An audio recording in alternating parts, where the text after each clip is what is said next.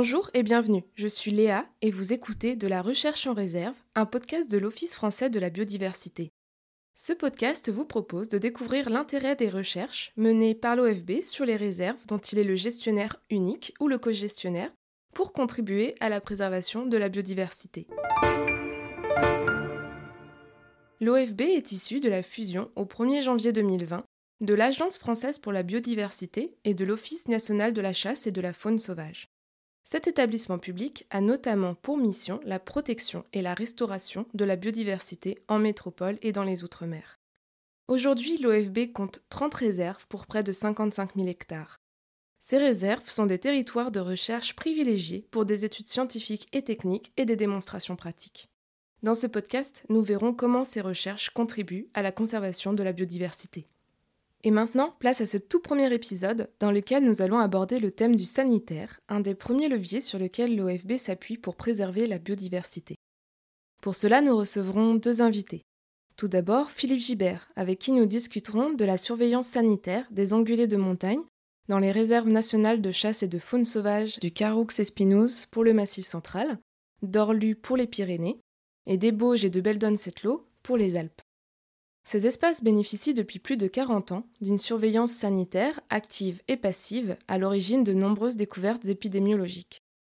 La surveillance sanitaire active consiste à surveiller des animaux en apparente bonne santé, au contraire de la surveillance passive qui est fondée sur la recherche de pathogènes sur des animaux trouvés morts dans la nature. Les objectifs du suivi sanitaire des ongulés de montagne sont multiples. Il y a des objectifs de conservation des espèces, comme par exemple la recherche des causes de mortalité des ongulés sauvages, mais aussi des objectifs de connaissance avec l'étude de l'impact des maladies sur le fonctionnement des populations sauvages. Il y a également des objectifs de santé, humaine et animale, en recherchant et étudiant les maladies partagées par l'homme et les animaux sauvages, et celles partagées par les animaux domestiques et les animaux sauvages.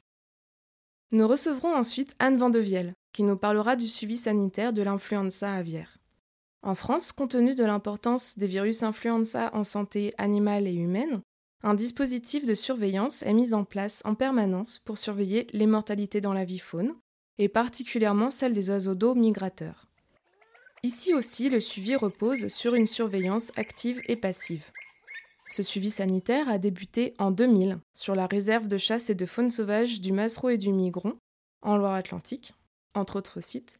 Ce suivi a ensuite été maintenu partout en France, mais aussi et surtout sur les zones humides à forts enjeux pour les oiseaux migrateurs, comme la réserve nationale de chasse et de faune sauvage du lac du Der Chancoq en Champagne-Ardenne et l'étang du Grand Birieux dans la Dombe. L'OFB utilise cinq outils clés pour étudier les maladies chez les animaux sauvages libres. Il s'agit de l'examen des animaux vivants libres, des animaux morts, des animaux prélevés à la chasse, des animaux vivants capturés et de la connaissance du statut sanitaire des populations Saint-Patrick, c'est-à-dire des populations partageant une même zone géographique. Pour assurer ce suivi, l'OFB travaille en partenariat avec les fédérations des chasseurs par le biais du réseau SAGIR qui signifie surveiller pour agir. Ce réseau est animé par l'OFB et il assure l'efficacité de la surveillance épidémiologique des oiseaux et des mammifères sauvages terrestres en France depuis 1955. Il permet notamment un échantillonnage efficace et harmonisé dans toute la France, grâce à la participation de plus d'un million d'observateurs potentiels, dont 1500 professionnels. Nous allons maintenant accueillir Philippe Gibert. Bonjour Philippe Gibert. Bonjour. Philippe Gibert, vous êtes docteur vétérinaire, vous étudiez la faune sauvage depuis plus de 40 ans en collaboration avec l'Office national de la chasse et de la faune sauvage, puis avec l'OFB. Et vous êtes l'auteur du livre Surveillance sanitaire de la faune sauvage, l'œil d'un vétérinaire pas comme les autres. Dans ce livre, vous détaillez près de 38 ans de recherche concernant les ongulés de montagne. Pouvez-vous nous expliquer pourquoi il est important de suivre de près l'état sanitaire des populations d'animaux sauvages? Eh bien, comme vous l'avez dit dans votre introduction, le suivi sanitaire des animaux sauvages répond euh, à cinq objectifs. Un enjeu patrimonial pour maintenir les populations sauvages dans les écosystèmes, un enjeu scientifique pour étudier l'épidémiologie des maladies dans l'environnement, un enjeu de santé publique car certains pathogènes peuvent se transmettre des animaux à l'homme et vice-versa d'ailleurs, c'est ce qu'on appelle des zoonoses, un enjeu économique car des agents pathogènes peuvent se transmettre des animaux sauvages aux élevages domestiques. Et enfin, un enjeu synergétique, puisque certaines espèces sauvages sont chassables. Et alors, racontez-nous comment vous faites concrètement pour suivre l'état sanitaire des ongulés de montagne? Eh bien, euh, cinq outils sont à notre disposition pour suivre et évaluer l'état sanitaire des ongulés de montagne dans les réserves nationales de chasse et de faune sauvage. Le premier outil, c'est l'observation des animaux vivants à distance, nécessitant parfois d'ailleurs l'utilisation de moyens optiques comme des jumelles, des longues vues et, et avec ces systèmes, donc, euh, on peut euh, identifier des troubles divers liés à la locomotion, à la vision, à la digestion, à la respiration, des problèmes de pelage, des troubles nerveux, enfin tout ce qu'on peut imaginer. Le second outil, c'est l'examen des cadavres, soit des cadavres euh, morts déjà depuis longtemps, soit des cadavres morts tout récemment. En recherche passive, on retrouve malheureusement d'ailleurs moins que 10% des animaux morts, car les cadavres sont très rapidement éliminés par les charognards. Le troisième outil qu'on utilise, c'est l'examen des animaux tués à la chasse. Le concours des chasseurs, d'ailleurs, joue un rôle capital dans les enquêtes épidémiologiques qu'on a pu euh, euh, élaborer jusqu'à maintenant. Le quatrième outil, qui est spécifique, lui, des espaces protégés comme les réserves nationales de chasse de faune sauvage et également euh, les parcs nationaux, par exemple, c'est l'examen des animaux vivants capturés, animaux qui sont capturés à l'occasion de nombreuses études qui sont menées dans ces territoires d'exception et qui sont de formidables laboratoires grandeur nature.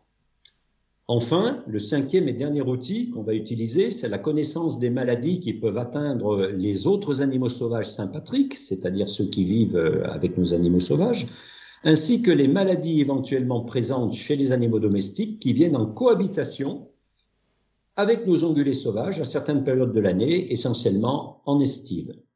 Et alors, qui réalise ce suivi?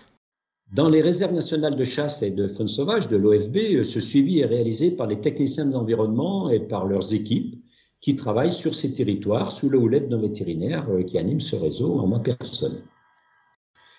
Chaque animal subit un examen clinique sommaire ainsi que des prélèvements biologiques. En général, on prend du sang, des crottes, euh, des écouvillons sur les animaux vivants.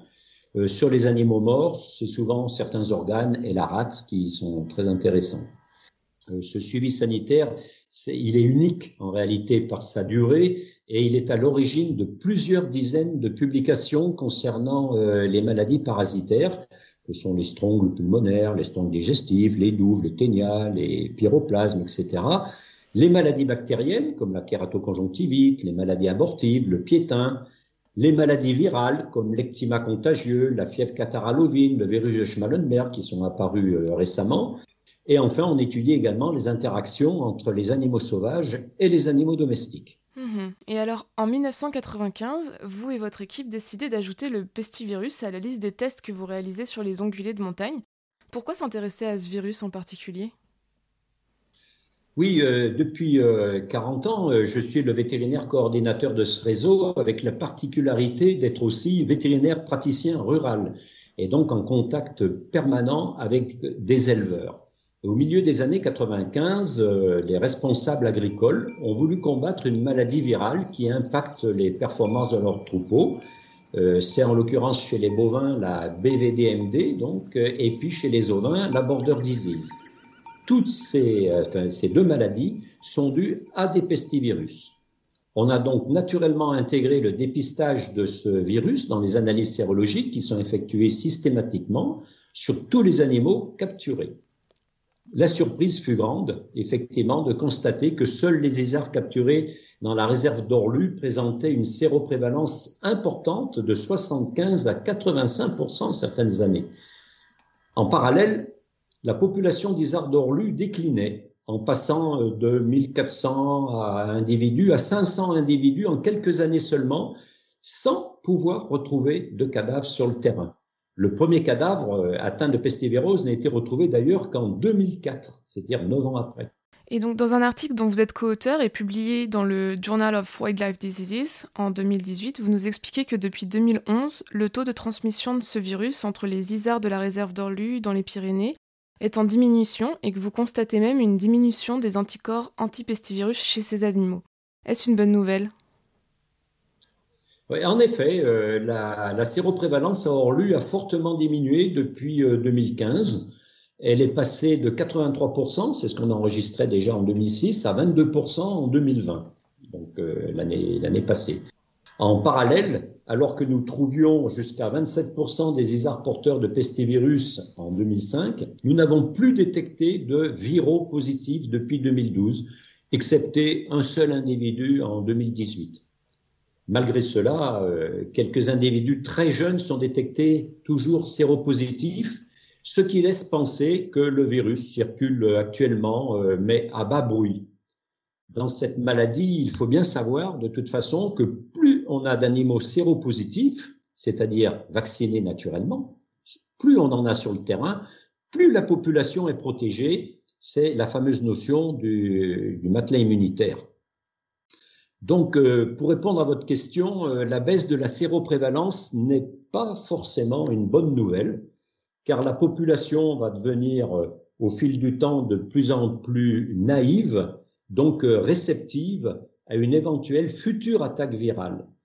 En, parallèle, les éleveurs d'ovins locaux se sont engagés à ne monter en alpage que des animaux non porteurs de pestivirus. C'est d'ailleurs une excellente mesure de protection pour les isards. Et donc ces pestivirus font partie d'un plus grand groupe de maladies, les maladies euh, abortives. Et avec vos collègues de l'OFB, vous avez mené une enquête dans la RNCFS des Bauges et qui a fait l'objet d'un article publié dans la revue Faune sauvage en 2005. Vous pouvez nous en dire plus?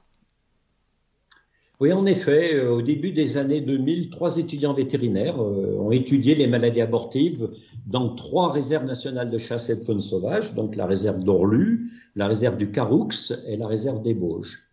Euh, dans chacun de ces territoires, nous avons recherché par analyse sérologique les anticorps qui sont les témoins de l'infection des animaux par ces chlamydia, les rickettsia et les salmonelles, les brucella également et les pestivirus, à la fois chez les ongulés sauvages et en même temps donc euh, chez les animaux domestiques qui sont en contact avec nos animaux sauvages. Dans la réserve nationale de chasse et de faune sauvage des Bauges, il n'y a heureusement ni brucellose ni pestivirose sur les chamois et les mouflons. Euh, par contre, on observe des séroprévalences en chlamydophilose, en fièvre Q et en salmonellose abortive ovine de façon cyclique sur un, intervalle de 4 à 5 ans environ, et à des pourcentages maximum de 15 à 20% euh, sauf pour la salmonellose, on a atteint parfois 40% Par contre, euh, les animaux domestiques, il faut le savoir, sont très fortement séropositifs. Dans chaque élevage, 20 à 50% des animaux sont contaminés et on, est 100 des cheptels sont touchés.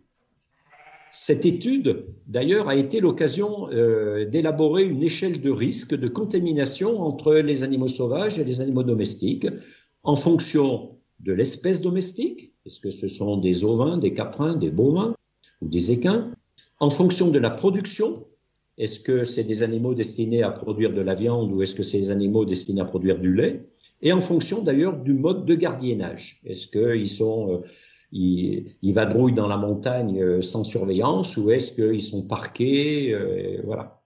Par contre, les agents infectieux, il faut le savoir, n'ont jamais encore pu être isolés à partir des animaux sauvages ce qui rend malheureusement impossible pour le moment euh, la comparaison des souches sauvages avec celles des animaux domestiques. Et vous avez également montré dans un article dont vous êtes co-auteur et publié dans la revue Ecoloria en 2008 un lien entre certaines de ces maladies abortives, notamment celles causées par les, bactéries Salmonella et Coxiella, et les conditions climatiques. Y voyez-vous un risque indirect qui pourrait s'ajouter à ceux que le dérèglement climatique pourrait causer? Ah oui, là vous faites allusion au travail de Marilyn Pioz sous la direction d'Emmanuel Gillot-Fromont de VetagroSup, hein, l'école vétérinaire de Lyon. Euh, il s'agissait d'étudier les statuts reproducteurs et sérologiques euh, de 125 femelles chamois en âge de se reproduire et de rechercher s'ils dépendaient du titre sérologique vis-à-vis de la salmonellose abortive, de la chlamydophilose euh, ou de la rickettsiose. L'étude a montré qu'à l'échelle individuelle, euh, les femelles ayant un titre sérologique élevé à 640, donc en salmonellose abortive bovine, ont en effet un plus faible succès reproducteur. Euh, seuls 20% se reproduisent, alors que 92% des femelles qui sont exemptes d'anticorps vis-à-vis de cette bactérie se reproduisent. Ce qui ne s'observe pas d'ailleurs pour la chlamydophilose ni pour la fièvre Q. À l'échelle populationnelle, maintenant, la prévalence en anticorps de ces trois agents pathogènes qui agissent en interaction peuvent expliquer jusqu'à 36% de la variation annuelle du succès reproducteur des femelles, quasiment au même niveau que les conditions météorologiques qui, elles, représentent 31%. Euh, de façon plus générale, euh, les effets du changement climatique sur nos ongulés de montagne sont probablement d'ailleurs plus lents à se faire sentir qu'en plaine euh, du fait du gradient altitudinal qui permet aux herbivores de trouver la nourriture adéquate au bon moment pour subvenir à leurs besoins physiologiques et donc pour acquérir un système immunitaire performant. Euh, des chercheurs de l'OFB d'ailleurs travaillent sur ce sujet actuellement. Euh, mais un autre problème découle directement du changement climatique, à mon avis, euh, c'est l'augmentation progressive de la durée de la période d'alpage, qui est la conséquence de la diminution de la ressource herbacée en plaine due à la sécheresse en augmentant ainsi euh, le risque de contact entre les animaux sauvages et les animaux domestiques. Oui, et justement, beaucoup de ces maladies peuvent être transmises aux troupeaux domestiques. Les animaux sauvages sont d'ailleurs souvent accusés d'être un réservoir de pathogènes pour la faune domestique. Qu'en est-il vraiment concernant les ongulés de montagne? Ah, Et là, ce, que j'entends là, je l'entends tous les jours dans la bouche des éleveurs euh, ou dans les médias, et c'est en grande partie complètement faux. 40 euh, années d'études dans les réserves nationales de chasse et de faune sauvage de l'ONCFS-OFG ont montré largement l'inverse. Les ongulés sauvages sont la plupart du temps victimes des pathogènes hébergés par les troupeaux domestiques qui, eux, vivent en grande concentration, stimulant d'ailleurs ainsi la contagiosité. Euh, d'ailleurs, tous les collègues européens du groupe d'études d'écopatologie de la faune sauvage de montagne, eux aussi, arrivent à ce constat. Les animaux sauvages euh, servent même parfois de sentinelles pour mettre à jour des problèmes d'élevage. Euh, je n'oublie pas, bien sûr, qu'il existe des contaminations du secteur sauvage vers le secteur domestique, euh, souvent d'ailleurs en effet boomerang. C'est le cas de la brucellose actuellement sur le bouquetin et dans le massif du Bargy, et également de la tuberculose chez les bovins. chez les bovins dans certains départements français. Il faut donc rester vigilant. Euh, malheureusement, l'éradication d'un agent pathogène disséminé dans l'environnement est souvent illusoire. Et je répète euh, à qui veut l'entendre que le bon état sanitaire des animaux sauvages passe par un état sanitaire impeccable des animaux domestiques. Il est de toute façon euh, plus facile d'intervenir chez les animaux domestiques grâce aux trois outils classiques qu'on utilise pour éradiquer une maladie, ces outils, c'est la prophylaxie sanitaire, c'est-à-dire l'abattage des animaux euh, malades, euh, la prophylaxie médicale qui consiste à vacciner, et enfin le traitement médicamenteux euh, lorsqu'il existe. Il est d'ailleurs urgent que les, services de l'État aident les agriculteurs à lutter contre toutes ces maladies des troupeaux, y compris pour les maladies qui ne sont pas des dangers sanitaires numéro un, mais qui peuvent fortement nuire aux animaux sauvages. Et alors, si beaucoup de ces maladies peuvent être transmises aux troupeaux domestiques, vous expliquez aussi dans l'article publié dans la revue Faune sauvage dont nous avons précédemment parlé que certaines des maladies présentes chez les ongulés de montagne sont des zoonoses, c'est-à-dire des maladies qui peuvent se transmettre de l'animal à l'être humain. Surveillez-vous le risque que ces maladies créent de nouvelles pandémies à l'égard de celles de Covid-19 par exemple? Alors en effet, la, brucellose, la chlamydophilose et la fièvre Q sont effectivement des zoonoses. Euh, les agents de terrain sont parfaitement informés du risque et des précautions à prendre sur le plan hygiénique, en particulier euh, le lavage des mains et des instruments. Mais la crise du Covid actuelle euh, a mis au grand jour ces actions de prévention de base pour tout le grand public également. Hein. il faut toutefois relativiser le risque lié aux ongulés sauvages, car le risque de transmission de ces maladies à l'homme est bien supérieur à partir des élevages domestiques qui sont, euh, à l'exception de la brucellose, qui n'existe plus en France depuis euh, la fin des années 90, euh, nos cheptels domestiques sont largement contaminés par la chlamydophilose et la fièvre Q. Et Pour terminer, permettez-moi d'insister sur l'importance de la surveillance sanitaire permanente des espaces protégés de montagne et même de plaine d'ailleurs, et la nécessité de maintenir d'ailleurs de tels territoires car ils permettent des études très fines sur les interactions entre les parasites au sens large et le milieu. Merci beaucoup Philippe Gibert d'avoir accepté de participer à notre émission et je recommande la lecture de votre livre Surveillance sanitaire de la faune sauvage, l'œil d'un vétérinaire pas comme les autres, paru aux éditions du Point vétérinaire.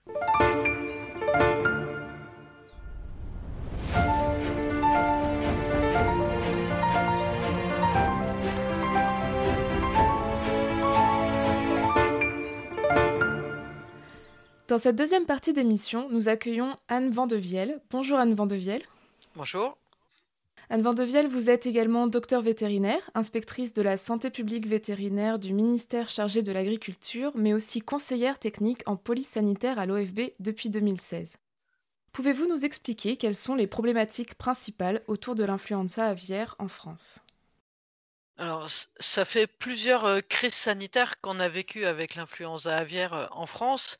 Et nous, à l'OFB, on s'occupe principalement des oiseaux sauvages. Donc, notre rôle, c'est d'être présent sur la surveillance des oiseaux sauvages qui, en fait, vont servir de sentinelles pour protéger les élevages avicoles parce que la maladie est très grave pour les élevages avicoles, autant sur le plan clinique que réglementaire, puisqu'on a recours à des abattages totaux et parfois même à des abattages préventifs, comme cette année et comme ça a été le cas aussi en 2017.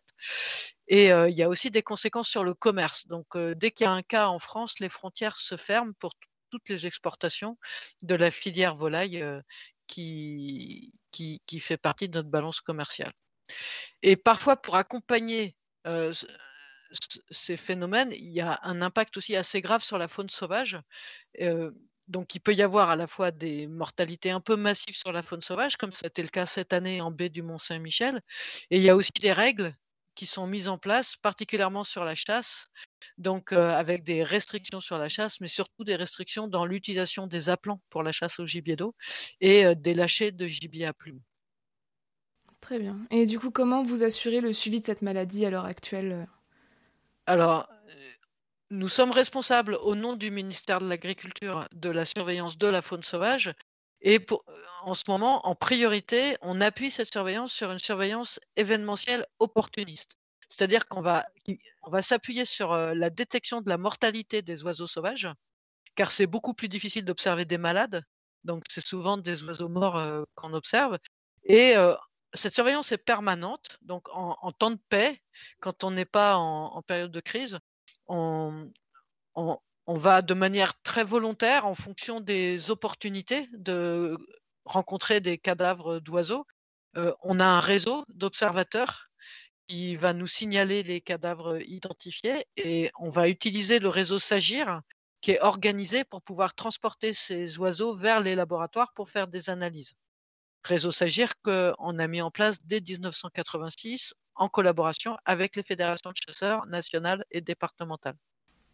Oui, donc ça c'est la surveillance passive que vous mettez en place euh, constamment, même quand il n'y a pas de menace imminente d'épidémie. Euh, maintenant, comment faites-vous quand la, menace d'épidémie devient concrète? Quand la menace se précise, bien sûr, on va augmenter la pression d'observation, en fait, et on va créer des critères de ciblage pour vraiment identifier les oiseaux qui sont les plus intéressants à observer, à collecter et à analyser au laboratoire. Donc, une fois qu'on a les résultats d'analyse de laboratoire, moi, je centralise ces informations, je les transmets aux autorités pour les résultats négatifs. Et bien sûr, eux, ils ont déjà été informés s'il y a des résultats positifs. Et on répond aux interrogations sur les cas particuliers, on crée les critères de collecte. Enfin, il y a toute une réflexion de méthodologie pour optimiser cette surveillance, pour trouver le meilleur bénéfice euh, entre l'investissement qu'on doit y mettre, parce qu'à l'OEB, on a beaucoup d'autres missions, donc on ne peut pas se consacrer exclusivement à cette mission-là, et en même temps pour euh, recueillir le maximum d'informations épidémiologiques qui, d'une part, puissent servir à la conservation des oiseaux sauvages, mais aussi à la protection des élevages avicoles. Mhm. Et alors, lors de votre toute première enquête autour de cette maladie, en partenariat avec l'Agence française de sécurité sanitaire des aliments, donc entre 2000 et 2003, Les deux sites principaux d'études étaient la réserve de chasse et de faune sauvage du Massereau et du Migron en Loire-Atlantique et l'étang du Grand Burieux qui est une propriété de l'OFB dans la Dombe. Pourquoi vous vous êtes intéressé à ces deux sites en particulier? Bah, en fait, il faut presque poser la question dans l'autre sens. À l'OFB, on étudie les migrations d'oiseaux depuis très longtemps. Donc bien avant qu'on s'intéresse à l'influenza aviaire. Donc ces deux sites sont des sites essentiels sur le trajet des migrations d'oiseaux, euh, qui sont bien connus et dans lesquels tout événement du coup est plus facile à détecter parce qu'on a une organisation qui fait ce suivi d'année en année. Donc c'est pour cette raison que nous y avons des agents impliqués qui sont compétents pour réaliser les observations et transmettre les informations adéquates. Et quand est arrivée l'influenza aviaire, ces sites représentant euh, des sites à vraiment à, confluence écologique d'oiseaux migrateurs, eh ben, c'était tout naturel de porter les efforts de surveillance de l'influenza dans ces sites stratégiques. Mhm. Et alors juste avant vous, nous avons reçu Philippe Gibert, avec qui nous avons discuté de la surveillance sanitaire des ongulés de montagne. Philippe Gibert nous a notamment expliqué comment les ongulés de montagne ne constituent pas vraiment un réservoir de pathogènes pour la faune domestique, mais qu'ils sont au contraire plutôt contaminés par cette dernière. Dans le cas de l'influenza aviaire, vous expliquez dans un article de Faune sauvage paru en 2018 que l'épisode d'influenza de 2016-2017 pouvait avoir été amené par les oiseaux migrateurs, mais pas celui de 2015-2016. Comment ces différences peuvent-elles être expliquées? Forcément, on s'intéresse beaucoup à ces éléments-là et on a besoin de comprendre comment ces grandes épisodes aussi arrivent, encore plus maintenant avec le contexte Covid, pandémie et puis euh, ces liens entre la santé et la biodiversité. Nous ne savons pas encore tout sur la diffusion du virus dans le cadre des grandes épidémies et surtout sur son origine. Pour nous, il vient toujours de l'Est et en général de l'Extrême-Orient, comme les grippes humaines d'ailleurs, hein, puisqu'on est dans la même famille. Puis nous le voyons progresser et nous analysons s'il progresse au rythme des migrations. Donc, en fonction du trajet, de la vitesse de propagation, des espèces concernées euh, dans les différentes étapes. Donc, lors des trois grands épisodes internationaux, nous avons pu raccrocher cette progression aux migrations. En revanche, en 2015-2016, l'épisode a été strictement français. Il n'y a pas eu du tout ce front d'avancée qui nous permet de bénéficier des alertes dans les autres pays.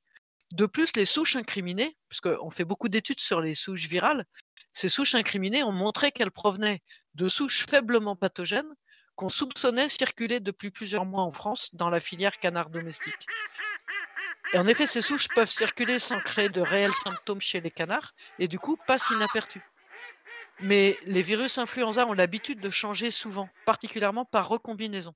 C'est un phénomène bien connu dans la microbiologie et spécifique des virus influenza, hein, donc la famille de la grippe humaine. Ces souches, du coup, qui étaient dans un premier temps faiblement pathogènes, sont devenues hautement pathogènes par l'effet de recombinaison. C'est pourquoi à chaque nouvelle souche, nous devons d'abord évaluer si elle est hautement pathogène et également zoonotique, c'est-à-dire si elle représente un danger pour l'homme. On ne peut pas s'appuyer que sur les épisodes précédents, on doit refaire le travail à chaque nouvelle souche pour vraiment identifier en premier lieu le risque zoonotique.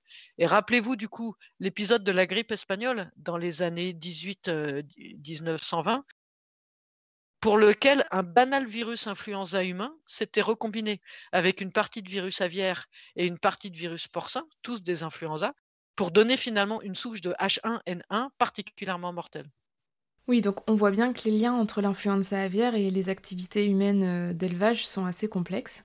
Au cours d'une interview réalisée par la revue Faune Sauvage, vous expliquez qu'il existe une autre préoccupation, et puis vous en avez déjà un petit peu parlé tout à l'heure, liée euh, aux activités humaines, telles que la chasse, en lien avec les oiseaux à plomb. Pouvez-vous nous en dire plus? Bah, Certains chasseurs utilisent des appelants pour la chasse au gibier d'eau. Ce sont des oiseaux des mêmes espèces, maintenus captifs et qui sont exposés en période de migration pour attirer leurs semblables.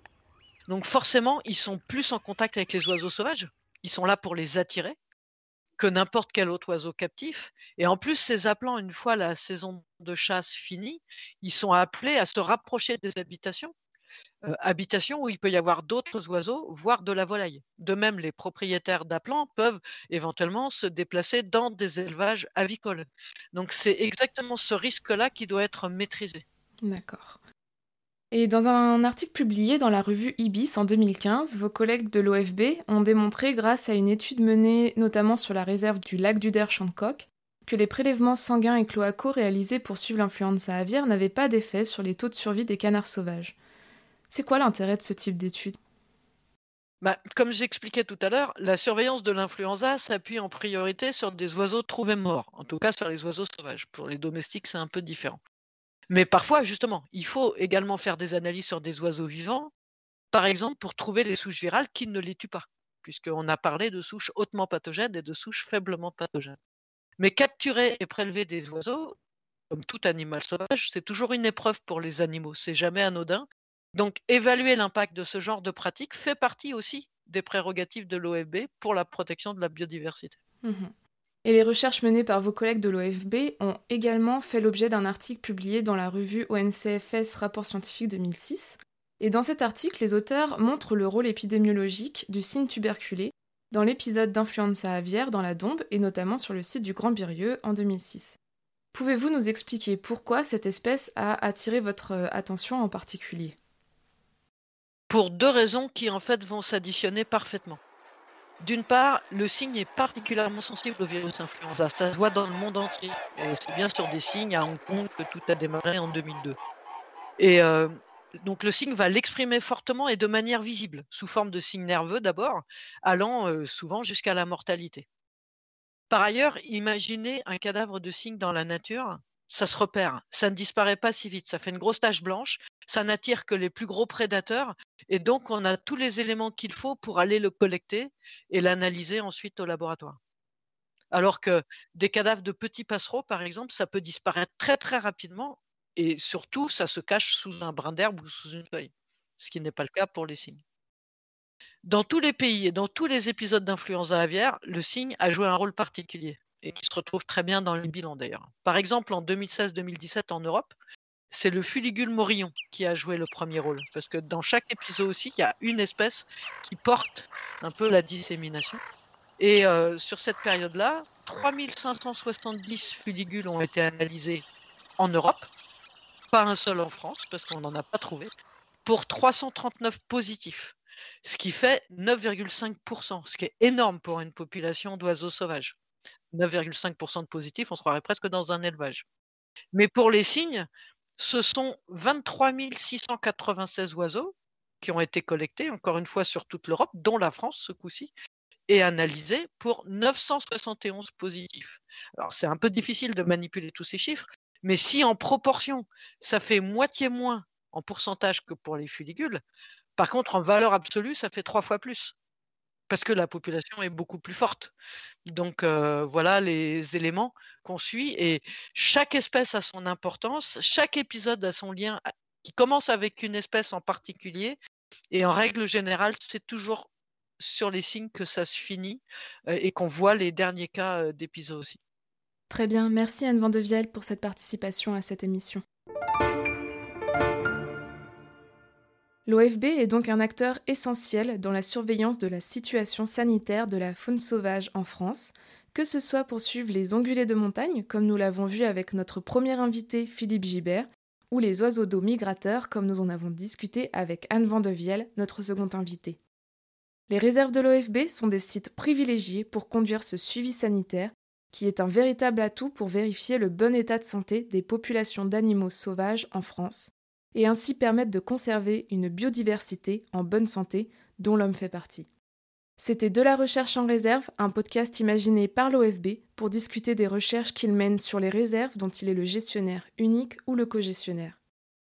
Dans le prochain épisode, je vous retrouverai pour discuter de la gestion des milieux naturels et nous recevrons Sonia Saïd qui nous parlera de l'équilibre forêt-gibier dans la RNCFS de la Petite Pierre ainsi qu'Emmanuel Joyeux, avec qui nous discuterons des mesures de gestion spécifiques au milieu humide, et notamment celles mises en place au niveau de la réserve de chasse et de faune sauvage de Chanteloup et des réserves naturelles nationales de la baie de l'Aiguillon. Merci de nous avoir écoutés et à bientôt!